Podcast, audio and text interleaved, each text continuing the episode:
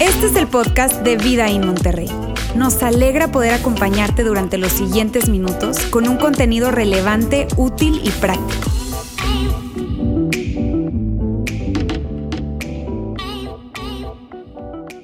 Así es que aquí estamos hablando de quienes van al cielo. Y míreme, cuando nos hacíamos esta pregunta, nosotros decíamos, bueno, hay muchos pensamientos que se presentan alrededor de esa pregunta, ¿no? ¿Quiénes van al cielo? Y una de las cosas que nosotros decíamos alrededor de esto era que eh, la gran mayoría de nosotros creemos que hay un cielo.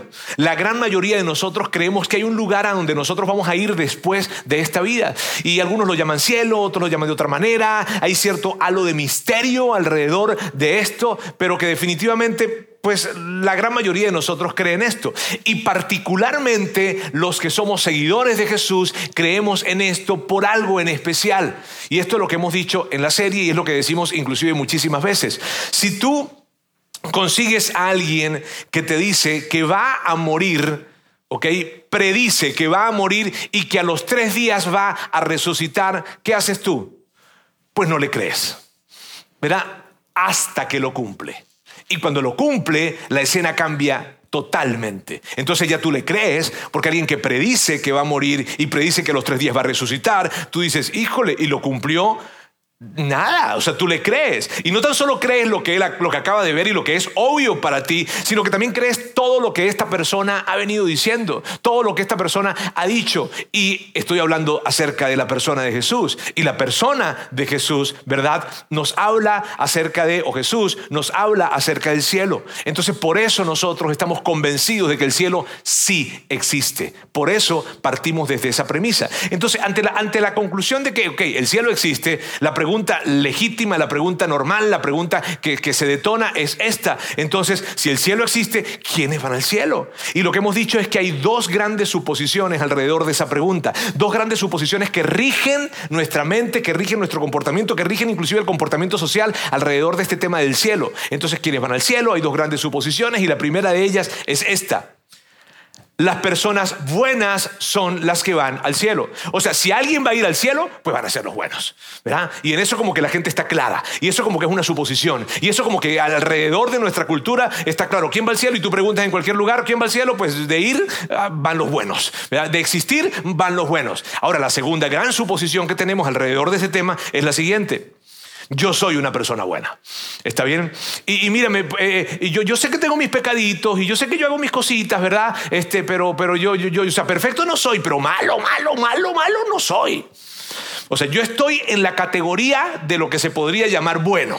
¿Está bien? Y eso es lo que decíamos nosotros a la luz de esta serie. El asunto es que veíamos que con estas grandes suposiciones hay grandes grietas también. Hay grietas en estas suposiciones. Y una de esas grietas que hay es la siguiente. Lo bueno es relativo. Y lo que es bueno para ti hoy, hace 100 años no era bueno. Y lo que hace 100 años era bueno, para nosotros hoy en día no es bueno. De hecho, lo que hoy en día para nosotros, acá en este lugar, en este lado del mundo, es bueno, al otro lado del mundo no lo es. Entonces definitivamente lo bueno es relativo y entonces ¿quién tiene la razón con respecto a esto? Y entonces se empiezan a ver grietas ante estas suposiciones y ante la posibilidad de que de repente alguien dice, eh, eh, eh ya va, la Biblia define lo que está bien y lo que está mal, ¿ok? Si nos colocamos el lente de la suposición de que son los buenos los que van al cielo, ¿ok? Si nos colocamos ese lente y decimos la Biblia define lo que está bien y lo que está mal, entonces la conclusión a la que hemos llegado en esta serie ha sido la siguiente. Tú no pasas el filtro.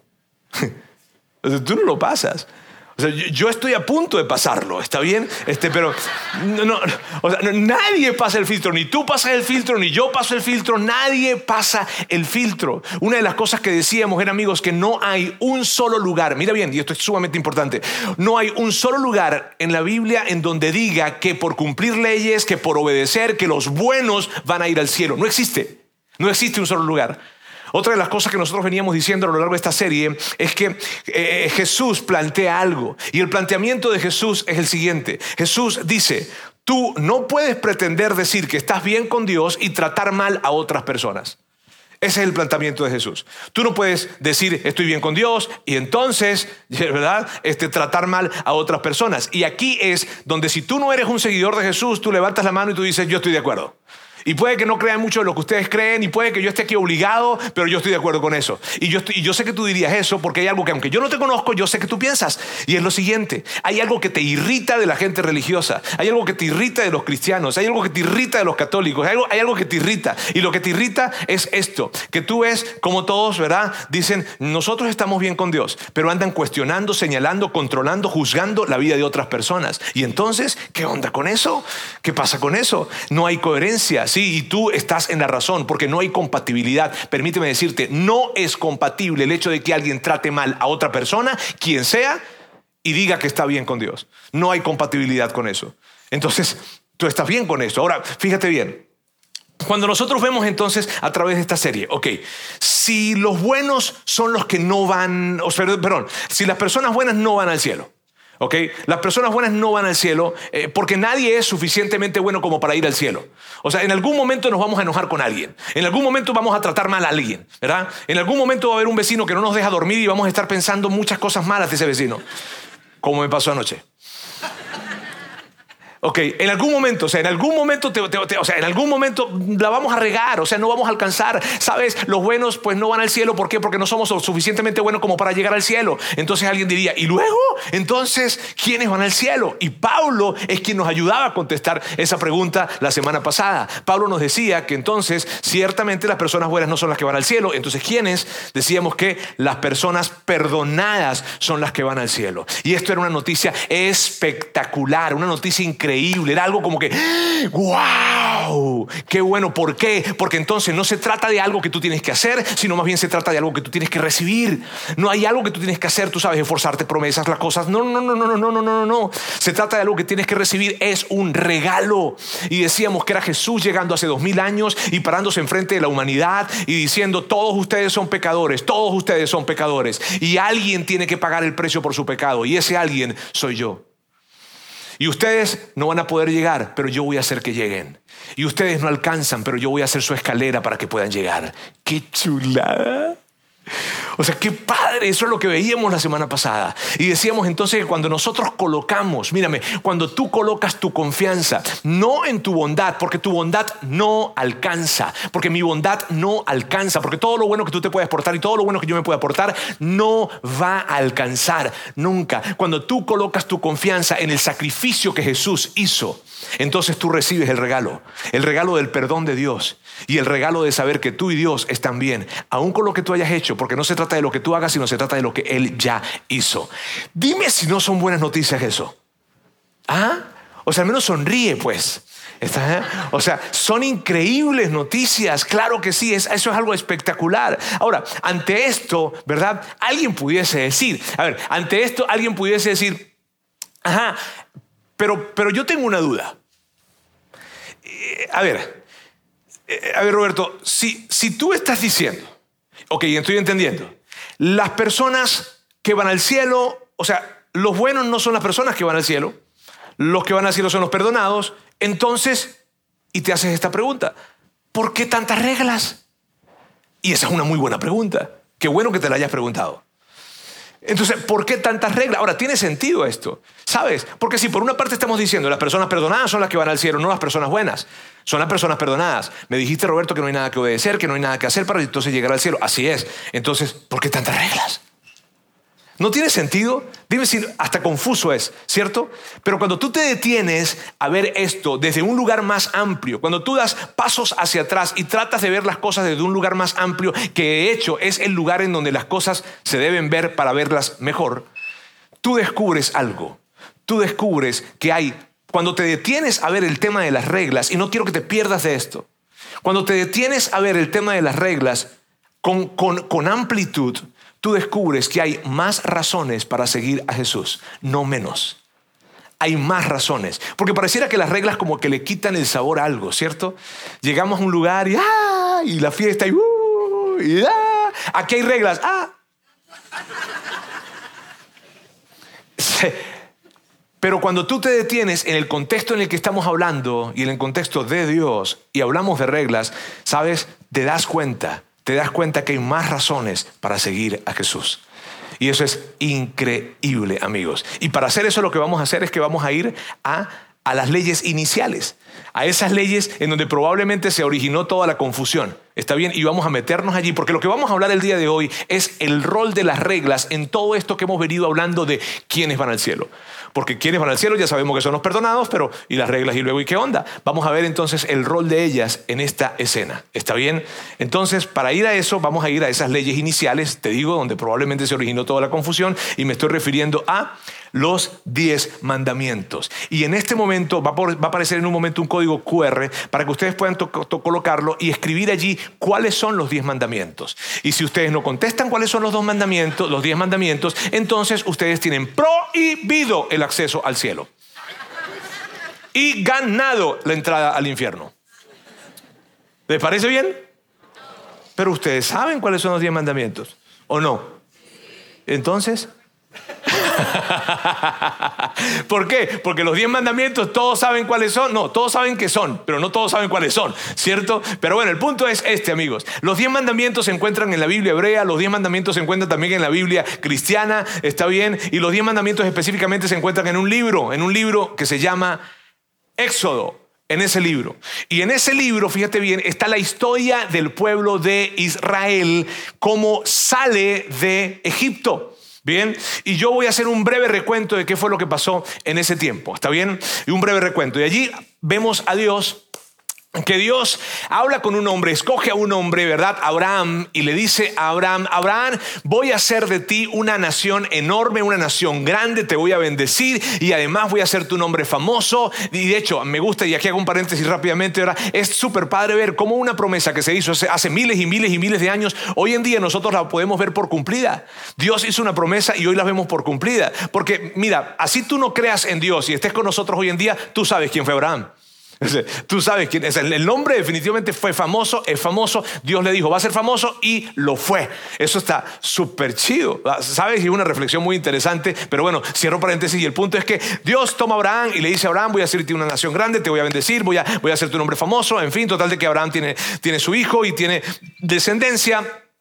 Y luego su nieto y su bisnieto de Abraham toma toda la familia de Abraham y la llevan a Egipto en condiciones muy padres, en, condiciones chidas, ellos llegaron allá, chévere, y están allí y de repente, en medio de todo eso, pues empiezan a reproducir y a reproducir, y ellos como que, pues tú sabes, no había televisión en ese tiempo, entonces eh, era reproducción y reproducción y ra, ra, ra, ra, ra, y de repente, y de, y de repente el faraón nota que había muchos israelitas Híjole, el faraón dijo, van a haber más israelitas que egipcios en la propia nación egipcia.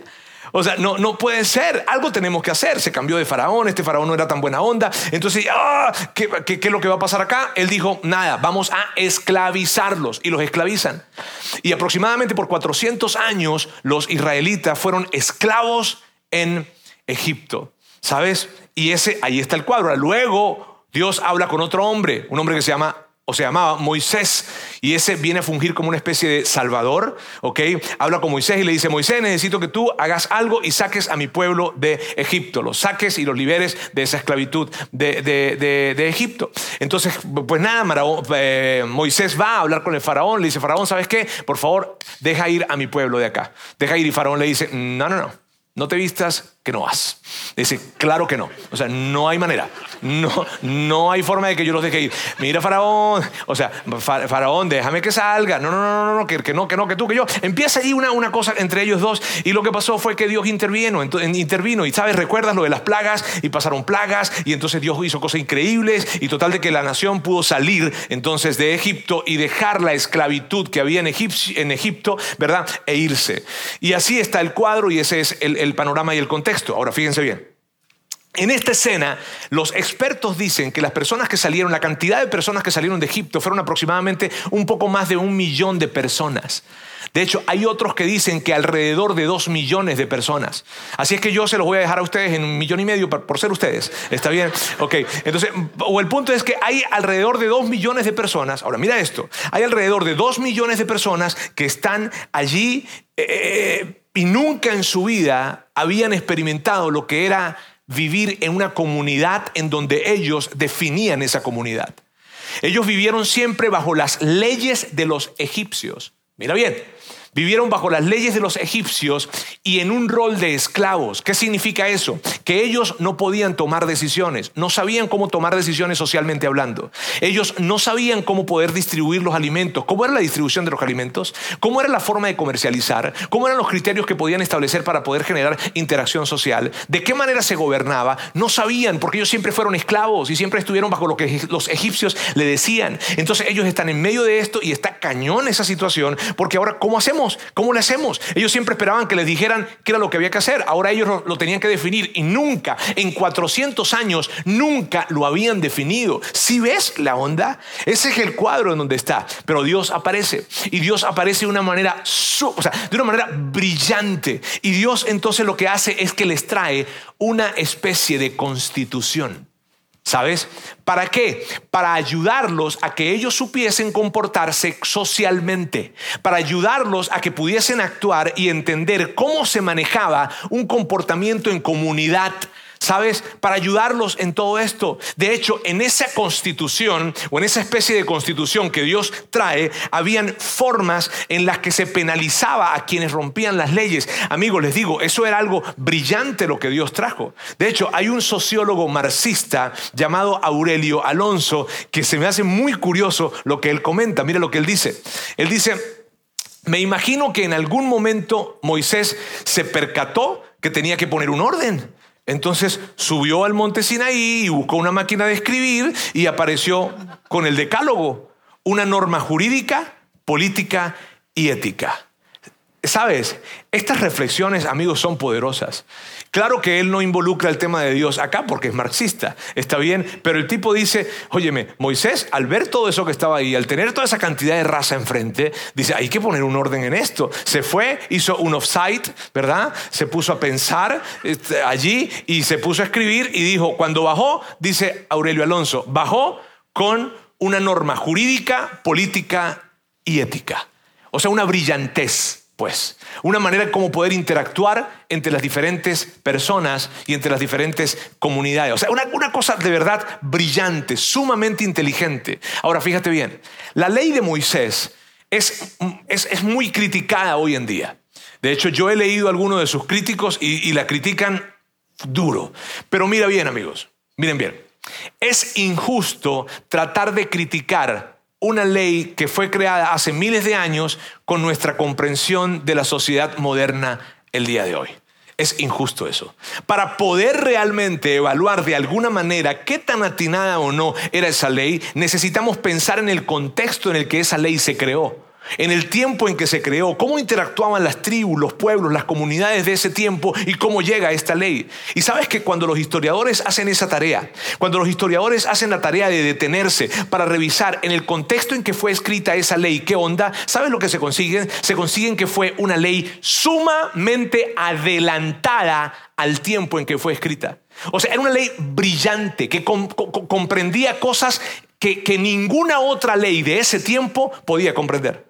O sea, era algo que realmente vino para, para, para, sacar de onda a los propios historiadores y decir, ¿cómo es posible que en esa sociedad, en ese tiempo, hace tantos años, hubiese una ley tan adelantada? Qué curioso es eso, porque cuando tú ves esa ley y ves las, cosas que están allí escritas en la manera en que se tratan a los extranjeros, en la manera en que se trataban a las mujeres, a los niños, a los sirvientes, es una cosa increíble, totalmente diferente y muy adelantada a la que otras tribus, otras comunas, otros pueblos tenían en ese tiempo. De hecho, fíjate bien, en esa ley no estaba comprendido la idea de que un hombre tuviese total y absoluto absoluto control sobre la vida de otro hombre o sobre el comportamiento de otro hombre. En esa ley eso no estaba comprendido. Sin embargo, en ese tiempo, con respecto a ese pensamiento de tener control absoluto en la vida de otra persona o de otro hombre, era una locura lo que sucedía. Era una locura. Y esta ley no lo comprendía. A mí, o sea, no lo colocaba, pues no lo incluía allí porque pues, no debía. O sea, es que de, verdad, tú te, tú te detienes a ver esto y es una reflexión, amigos, muy profunda que tú dices, órale. Hay un historiador, un historiador realmente reconocido en América Latina, se llama Elias Pino Iturrieta, y él, él, es también director de escuelas de historia en universidades importantes en América Latina, y él dice esto, mira bien, él dice, ni, ni Licurgo, ni Solón, ni Montesquieu, ni Napoleón han tenido la fortuna de Moisés. Y la explicación es muy sencilla. En todos los casos anteriores, los códigos son humanos, sujetos a una realidad inmediata. En el caso de la ley mosaica, es escrita por Dios. Pero eso, por supuesto, es un asunto de fe. Mira lo que este hombre dice. Este hombre dice, mírame, ninguna de estas personas que están acá, que han tratado de legislar de alguna manera y han traído códigos de comportamiento, en fin, ninguno se puede comparar con lo que Moisés hizo. O sea, ninguno. Ninguno. Y claro, él dice, es lógico, porque los otros pues vienen como resultado de un razonamiento de ellos y esto pues viene de Dios, que sería la única forma de justificar por qué era algo tan bueno. Ahora, él dice al final, claro, esto es un asunto de fe. Es me encanta y ¿sabes por qué? El contexto en el que él dijo eso fue el siguiente. En el contexto en el que él dijo eso fue en el, en el, en el con la idea de que la ley de Moisés sirvió de base o formó parte de, las bases para las leyes que hoy en día tiene la sociedad moderna. ¿Qué te parece? Eso está espectacular. Ahora, volvamos un poco a la historia. ¿Sabes? ¿Sabes en qué momento del Éxodo se escribe de una manera en la que los hechos se van contando como van sucediendo? Progresivamente. ¿Sabes en qué capítulo, en qué capítulo se presentan los diez mandamientos en el libro de Éxodo?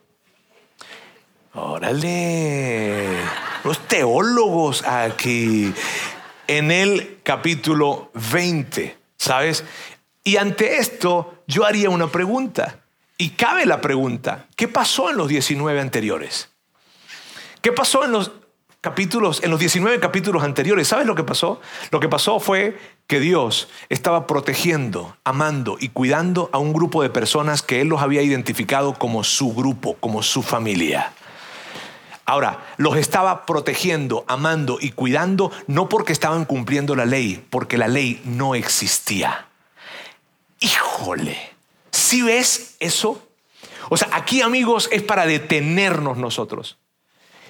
Te lo puedo asegurar. O sea, a mí me genera tanta impresión esto que en los primeros 19 capítulos Dios está amando, protegiendo y cuidando a un grupo de personas no porque se portaban bien, no porque obedecían, no porque cumplían leyes, porque la ley no existía. Los estaba amando, protegiendo y cuidando. ¿Por qué? Porque tenía una relación con ellos. Y esto es increíble, esto es espectacular. ¿Por qué? Porque lo que queda claro en esto, y mira, no, quiero que te pierdas de vista esto, porque esto es el gran, el gran mensaje del día de hoy. La gran palabra que quiero que te lleves de alguna manera es la siguiente. La relación siempre precede a las reglas. La relación siempre precede a las reglas. Dios no les dio la ley a ellos para que ellos fueran su familia. Dios no les dio la ley a ellos para que se comportaran de cierta manera y entonces lograrían ser su pueblo. No. Fue lo contrario. Dios no les entrega la ley por una condición, no les entrega la ley por una condición para ser su familia. Dios les entregó la ley como una confirmación de que eran su familia. Eso es espectacular. O sea, ¿sabes? Eso lo perdemos de vista nosotros muchísimas veces, porque de alguna forma creemos tenemos que cumplir las leyes y hay un pensamiento en nuestra mente. Y yo no sé si como latinos probablemente tengamos más ese pensamiento, pero tenemos que cumplir las leyes para poder entrar.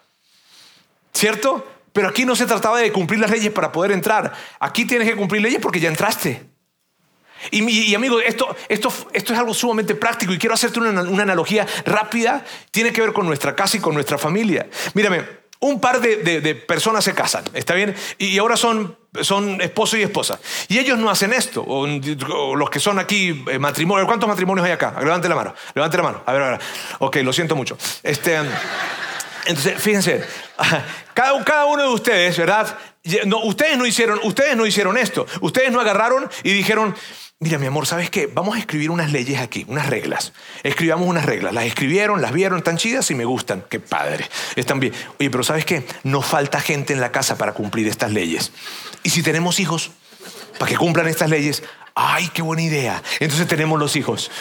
O sea, no tenemos hijos para que cumplan leyes, ¿cierto que no? No tenemos los hijos para que cumplan las reglas, ¿cierto que no?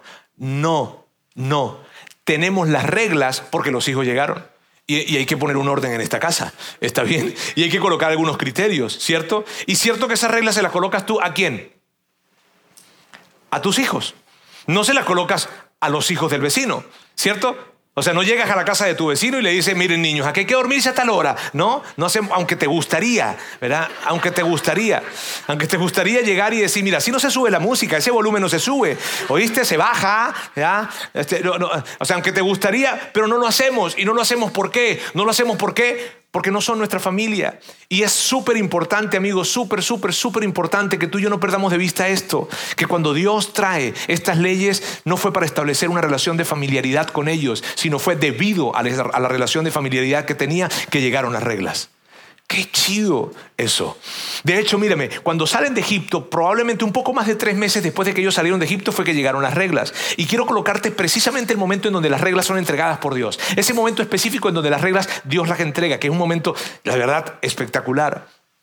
Y, nos podemos perder de vista cosas importantes acá. Vamos a leerlo, está en Éxodo 22. Dice, y esto fue lo que, lo que Dios le está diciendo al pueblo de Israel justo antes de entregarle las leyes, las leyes, o en el momento en que se las está entregando. Dice, yo soy el Señor tu Dios, quien te rescató de la tierra de Egipto, donde eras esclavo. Y mira, esto es hay, tanto para reflexionar en esto, amigos, ¿saben? Porque aquí, antes de que Dios llegara y dijera, esto es lo que no tienes que hacer, esto es lo que no tienes que hacer, esto es lo que no... Antes de precipitarse a eso, Él lo primero que hace es decirles, amigos, yo soy su Dios. y si acaso alguien no sabía, yo soy su Dios. Y yo soy su Dios que los rescató, el que les mostró amor y cuidado, porque ustedes estaban en una condición de esclavitud de los egipcios. Eran menospreciados, desvalorados, pero yo les rescaté de ese lugar. Entonces quiero que recuerden esto. Yo soy su Dios. Antes le pertenecían a Egipto y le pertenecían y ustedes sufrían por esto, pero ahora me pertenecen a mí. Yo soy su Dios quien los rescató. Qué bonito es eso, ¿sabes? Porque Dios no se precipita a decir, a ver, no, no, no, no. El primero les dice, yo soy su Dios. Y eso está, eso, es especial. Luego es que Él entrega el primer mandamiento. Luego. Y ese primer mandamiento entonces se ve así. Y Él llega y dice, no tengas ningún otro Dios aparte de mí. Ahora, vea, es tan lógico esto, amigos. La verdad que a mí me encanta esto porque tiene tanta lógica cuando tú lo ves de un lugar muy amplio. Mírame, no tengas ningún otro Dios aparte de mí. Y los que están escuchando eso, que son los, los, los israelitas allí en ese desierto, ¿verdad? Dicen, sí, sí, sí, claro que no. O sea, ¿cómo iremos a tener un, Dios aparte de ti si tú nos rescataste de Egipto? Si vimos lo que tú les hiciste a los egipcios, si vimos el poder que tú tienes, claro que no vamos a tener un Dios diferente. O sea, es lógico, ¿cierto? Ahora, Dios les está diciendo eso, no porque Dios es un Dios inseguro que está diciendo, yo necesito que solamente me den exclusividad a mí, para nada. Eso no se trata de inseguridad de parte de Dios, lo que se trata es más bien de inteligencia y brillantez de parte de Dios. ¿Por qué? Porque Dios entendía que si ellos empezaban a desviarse e ir a otro tipo de deidades que en ese tiempo existían en otras, en otras comunas, en otras tribus, en otros pueblos, les iba a ir mal, porque lo que sucedía con esos dioses era algo horrible. Lo que, lo que Dios les estaba diciendo, míreme, yo, que, o sea, yo soy su único Dios, véanme como su único Dios, porque si ustedes se alejan y van a buscar otros dioses, pueden terminar inclusive sacrificando sus propios hijos, porque eso es lo que sucede con otros dioses. Cuídense. Si ves que tenía toda la lógica del mundo y por eso les decía que yo sea su único Dios. Si van detrás de otros, probablemente les vaya mal. Y les va mal porque estos otros dioses hacen cosas horribles. Eso es lo que estaba entregándole Dios. Y luego entonces va el segundo mandamiento y dice así. No te hagas ninguna imagen ni nada que guarde semejanza con lo que hay arriba en el cielo, ni con lo que hay abajo en la tierra, ni con lo que hay en las aguas debajo de la tierra. Y lo que Dios les estaba diciendo, amigos, no hay nada que me represente a mí, no hay nada que pueda contenerme a mí, porque si ustedes se atreven de alguna manera a crear una imagen, porque yo sé que es parte de la costumbre de los, de los pueblos de este tiempo, de estar hablando él con ellos, ¿verdad? Entonces él, entiende, él entendía eso, le dice, pero no lo hagan, porque ustedes entonces se van a llevar una percepción equivocada y van a empezar a tener una comprensión equivocada de cómo soy yo. Ustedes van a hacer una imagen y entonces la van a tener ahí. Y ustedes lo que va a pasar, lo que va a pasar con esta imagen, va a ser lo siguiente, que van a tener la imagen, ahí está, ahí va, ahí va, ahí está Dios, se van a ir, van a hacer cualquier cosa, cualquier locura, ¿verdad? ¿Por qué? Porque es que Dios está allá. Y entonces cuando vayamos a acercarnos a Dios, pues vamos hasta allá, porque allá está. Si ves lo lógico que hay detrás de esto, la lógica de por qué no hay que hacerse una semejanza ni una, una, imagen, porque vas de alguna manera a caer en una equivocación. Donde está la imagen, está Dios. Dime si no te ha pasado eso. Dime si no nos pasa eso. En diferentes situaciones. Tengo que ir a hablar con Diosito. Y vamos a pararnos enfrente de qué? De la imagen que sea. ¿Por qué? Y no es que esté mal, no es que yo quiero satanizar algo, no, para nada en lo absoluto, sino que te lleva a una comprensión equivocada de quién es Dios. Dios está en todas partes. Entonces él les estaba diciendo, no hagan eso, ¿por qué? Porque me van a, o sea, van a, se van a ir con un paradigma equivocado. De hecho, ellos como estaban acostumbrados a hacer ese tipo de cosas en ese tiempo, fue una de las primeras leyes que rompieron. Qué curioso. Luego, luego eh, Dios les dice, miren, ¿sabes qué? este, ok, hagan esto, hagan lo otro, y les voy a dar un día libre. ¿Cómo? Sí, sí, sí. ¿Qué es eso de un día libre? recuerden, ellos venían de ser 400 años esclavos. Entonces les voy a dar un día libre. En este día no van a hacer absolutamente nada. Pero ¿cómo? No vamos a comer. Porque en ese tiempo, si tú no trabajabas, pues no comías. O sea, ese día salías a cazar para comer la comida que cazabas el día de hoy. Salías a poder, a poder eh, eh, cosechar, ¿verdad? Para poder de alguna manera comer. Y el, Dios, Dios les dice, no, no, no, no, no es un día totalmente libre, no quiero que hagan nada. Y probablemente alguno de ellos preguntó, ¿y los esclavos? También los esclavos, porque los esclavos tienen la misma dignidad que ustedes tienen. Nadie va a hacer nada. Qué, interesante. Luego les entrega unas cinco más, seis eh, mandamientos más que tenían que ver básicamente con honrar a las otras personas. Está bien, con poder saber relacionarse con ellos, honrar a, las, a las otras personas. Entonces, por una parte tenemos acá a los top ten, que son los diez mandamientos, pero habían más de 600. Más de 600, sí. ¿Por qué tantos? Porque era un código civil. Era un código para poder establecer cómo se iban a comportar ellos. Sabes que no se te pierda de vista eso. Ahora, el punto a destacar, y yo no quiero que tú y yo nos vayamos a perder en esto, porque el punto, el punto, el punto a destacar es el siguiente. La relación siempre precede a las reglas, siempre precede a las reglas. No se establecieron reglas para establecer una relación, la relación estaba establecida y por eso llegaron las reglas. Ese es el contexto adecuado, ¿sabes? Ahora, yo no te puedo decir la cantidad de veces que Israel rompió las reglas que se les entregó. No te lo puedo decir porque es grosero. Es grosero la cantidad de veces que... Ahora, ¿sabes qué es increíble? Que ninguna de esas veces en las que Israel rompió las reglas que Dios entregó, ninguna de esas veces Dios dijo, se acabó, me cansé, ya no son mi familia. Nunca. Sino que Él buscó más bien las diferentes maneras de cómo poder agruparlos nuevamente.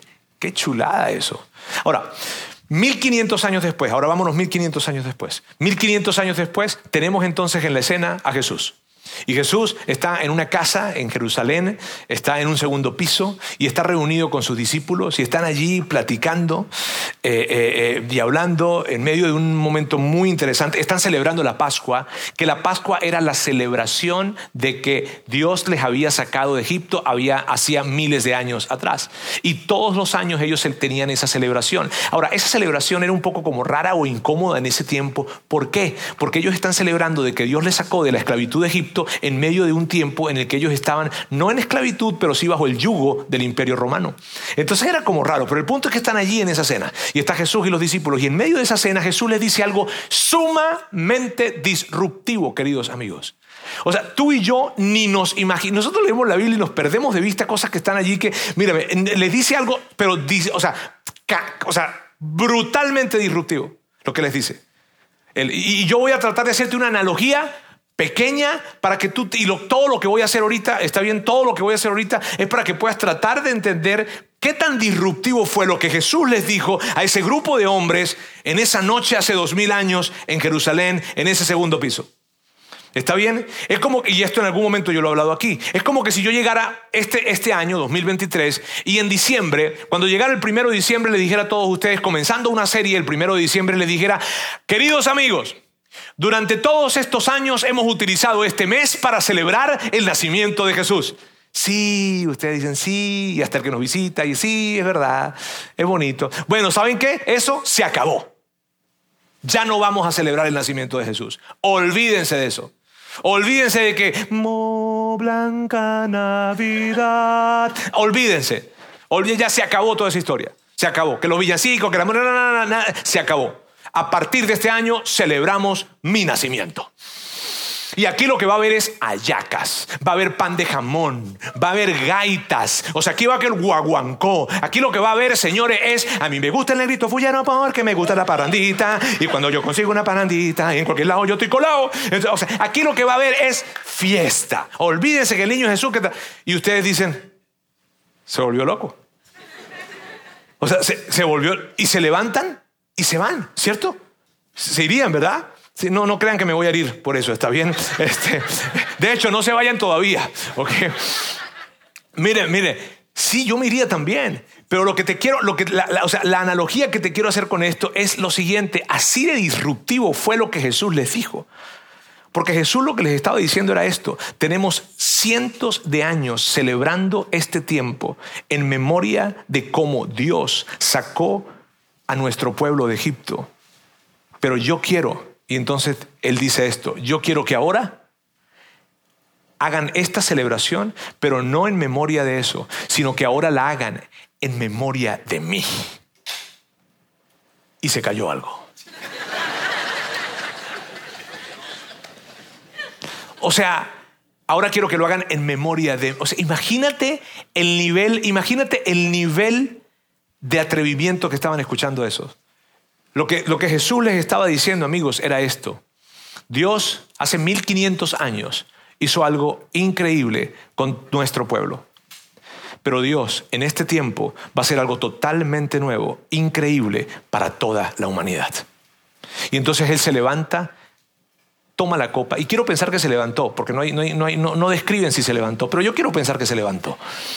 Y Él toma la copa, levanta la copa y entonces esta copa es el nuevo pacto en mi sangre que es derramada por ustedes. Y ellos, es el nuevo pacto en mi sangre.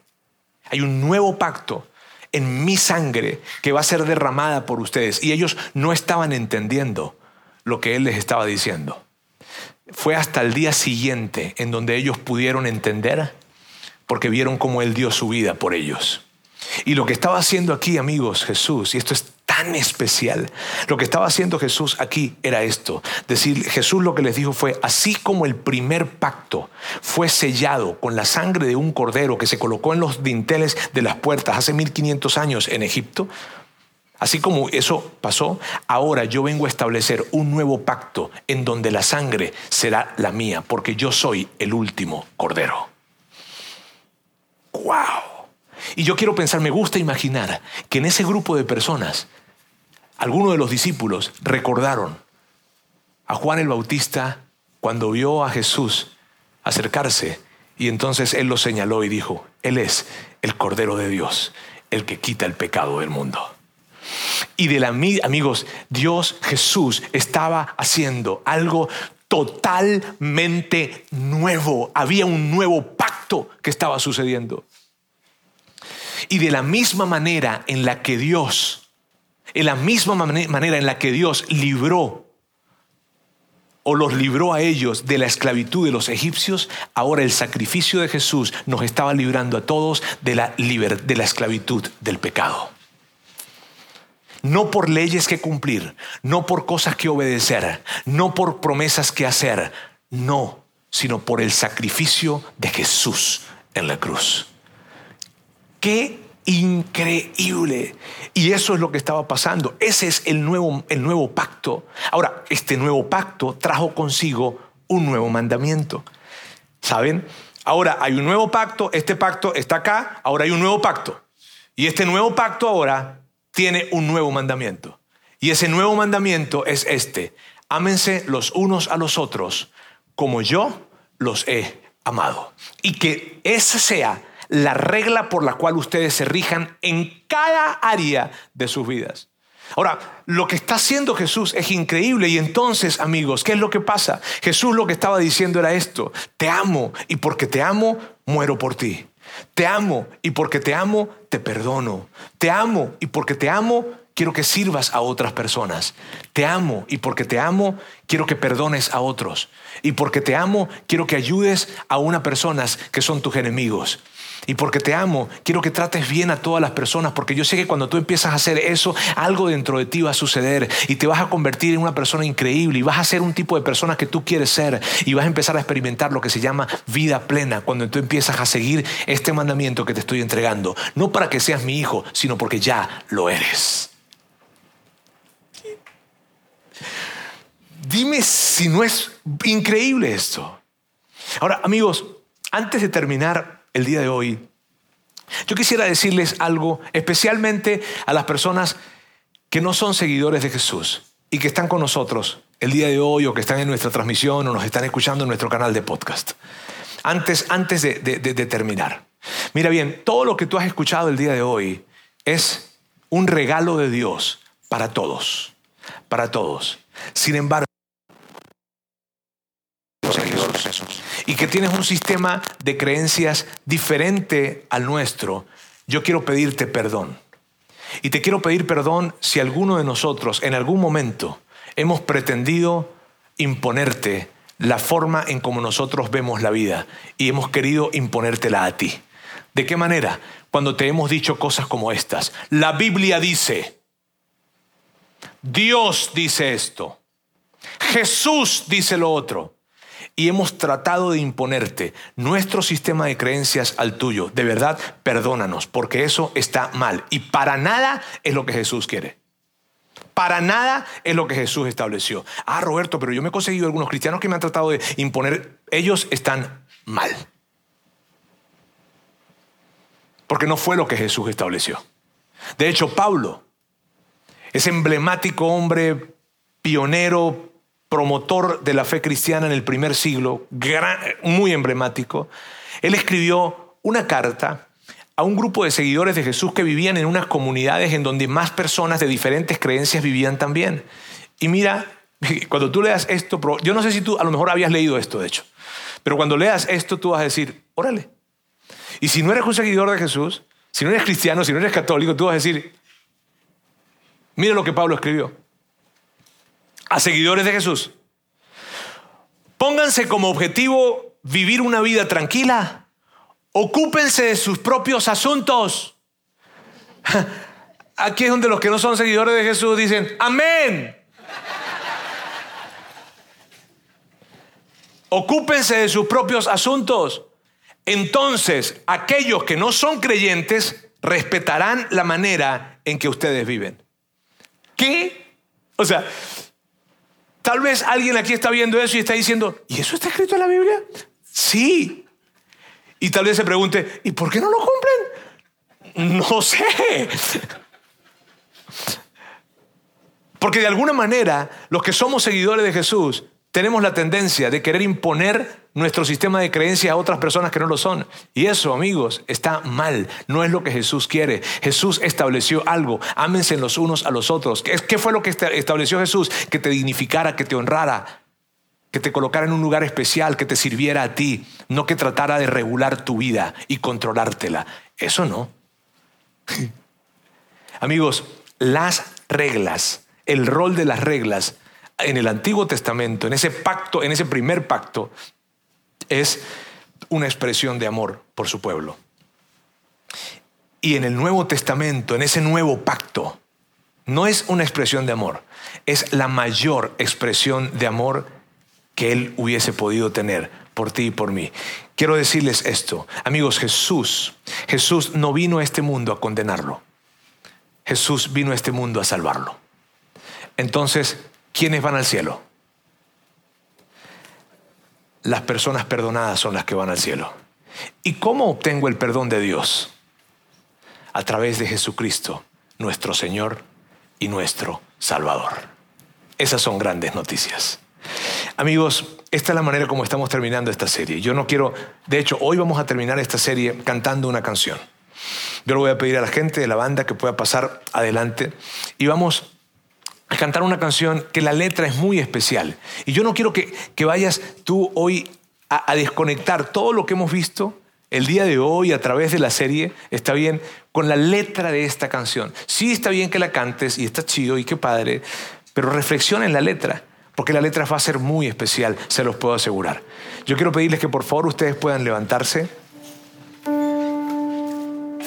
Y permítanme hacer una oración por este tiempo y luego entonces poder cantar juntos esta canción.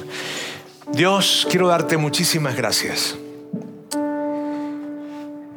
Gracias por, por ser tan bueno con nosotros. Gracias porque tú sabías, Dios, que, que no podíamos ser suficientemente buenos para llegar al cielo. Porque tú sabías que nuestra bondad no iba a alcanzar. Y tú te acercaste y nos dijiste, no importa, porque yo te llevo. No importa porque yo te abro la puerta. No importa porque yo soy tu escalera para que llegues. Gracias Jesús. Gracias. Gracias porque a través de estas conversaciones queda claro que no hay nada que podamos hacer, nada, sino se trata de algo que podemos recibir. Y que si hay algo que tenemos que hacer, es colocar nuestra confianza en ti Jesús y en tu sacrificio. Y de esa manera tú colocarás un sello especial, invisible probablemente, en nuestros corazones, que dice cielo.